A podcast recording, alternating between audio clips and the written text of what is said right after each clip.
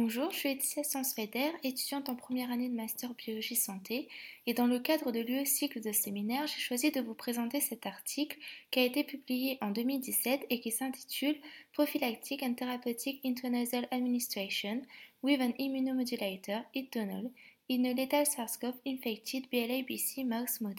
Les coronavirus représentent une grande famille de virus dont certains peuvent affecter les humains. Ils provoquent le plus souvent des symptômes bénins de type pseudo-grippal, mais peuvent être également à l'origine d'un syndrome respiratoire aigu sévère.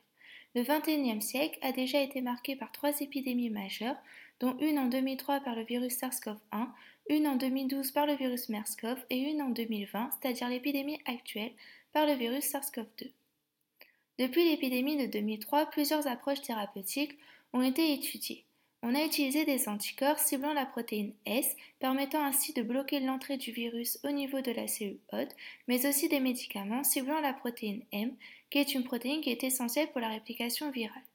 Une autre approche thérapeutique consistait à associer plusieurs médicaments, tels que la ribavirine et les corticostéroïdes. Enfin, une dernière approche était basée sur l'utilisation d'immunomodulateurs de la réponse immunitaire, tels que Ampligène et Itonol. Ce sont des ARN double brin synthétiques qui permettent d'induire la production d'interférons et donc de stimuler la réponse immunitaire. Plusieurs études ont montré l'efficacité de Ampligène et elles ont également montré que Ampligène permettait de réduire la charge virale au niveau pulmonaire. Comme Itnolone est un autre modulateur de la réponse immunitaire, les auteurs ont émis l'hypothèse qui permettrait de lutter contre une dose létale de SARS-CoV chez les souris BLBC. Pour démontrer cette hypothèse, ils ont dans un premier temps évalué son effet prophylactique et dans un second temps son effet thérapeutique contre une dose létale de SARS-CoV chez les souris BLBC.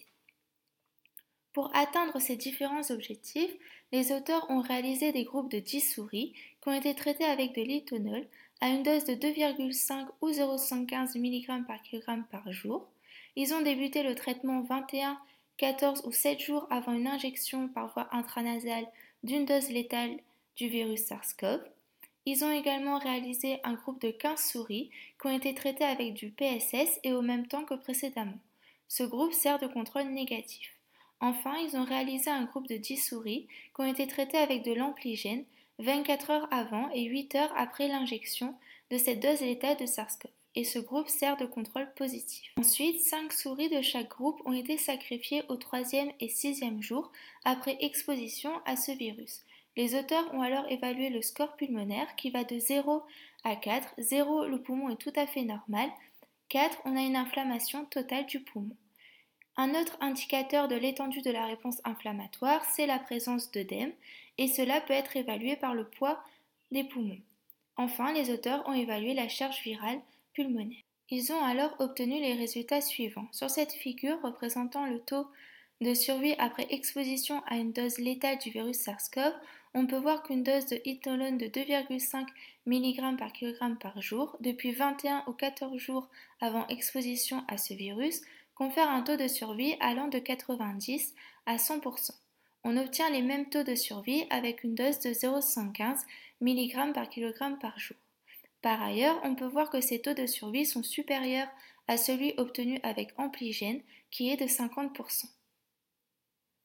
Pour approfondir l'effet prophylactique de ces deux doses de hitnolone, les auteurs ont évalué la charge virale, le score pulmonaire et le poids des poumons qui pour rappel est un indicateur de la présence d'œdème. On peut voir qu'une dose de 2,5 mg par kg par jour permet de réduire la présence d'œdème au niveau des poumons et cela indépendamment de la durée du traitement prophylactique. Cette dose permet également de réduire l'état inflammatoire et elle permet de diminuer significativement la charge virale, mais uniquement si euh, le traitement a été débuté 14 jours avant l'exposition au virus SARS-CoV. Comme Ithnolone est un modulateur de la réponse immunitaire, les auteurs ont émis l'hypothèse qu'il pouvait peut-être altérer la production d'anticorps neutralisants. Sur cette figure représentant le taux d'anticorps neutralisants, on peut voir que les souris traitées avec 2,5 mg par kg par jour, depuis 21 ou 14 jours avant exposition au virus, ont des taux d'anticorps neutralisants qui sont significativement supérieurs à ceux des souris traitées avec un placebo. Donc, Ithnolone n'a pas d'effet sur la production d'anticorps neutralisants. Pour étudier l'effet thérapeutique de éthanol, les auteurs ont administré une dose de 5 mg par kg par jour à différents temps après exposition à ce virus. On peut voir qu'une administration 8 heures après l'exposition, qui correspond également au moment où l'on commence à avoir des signes cliniques chez les souris traitées par placebo, confère un taux de survie de 90%.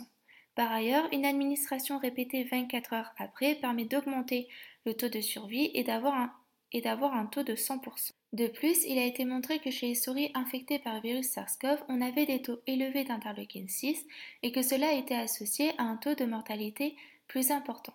Trois jours après exposition à une dose létale de ce virus, on peut voir que la charge virale chez les souris déficientes en interleukine 6 est supérieure à celle des souris white type. Donc l'interleukine 6 est nécessaire pour contrôler la réplication virale au niveau du poumon.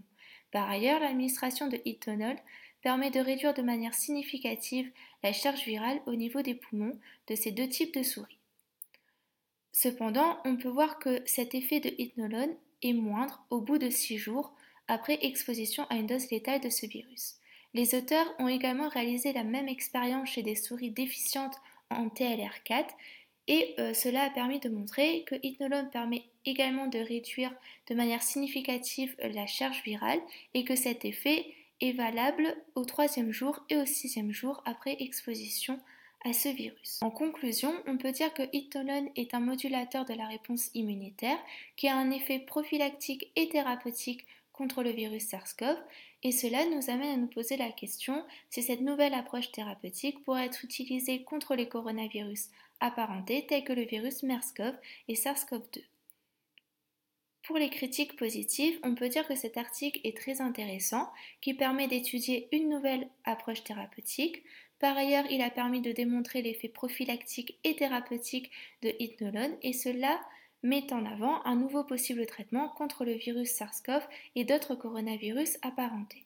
Cependant, je me posais la question si les auteurs auraient pu étudier l'action de Hypnolone contre un autre TLR qui est aussi important, c'est-à-dire le TLR3. Je vous remercie de votre attention.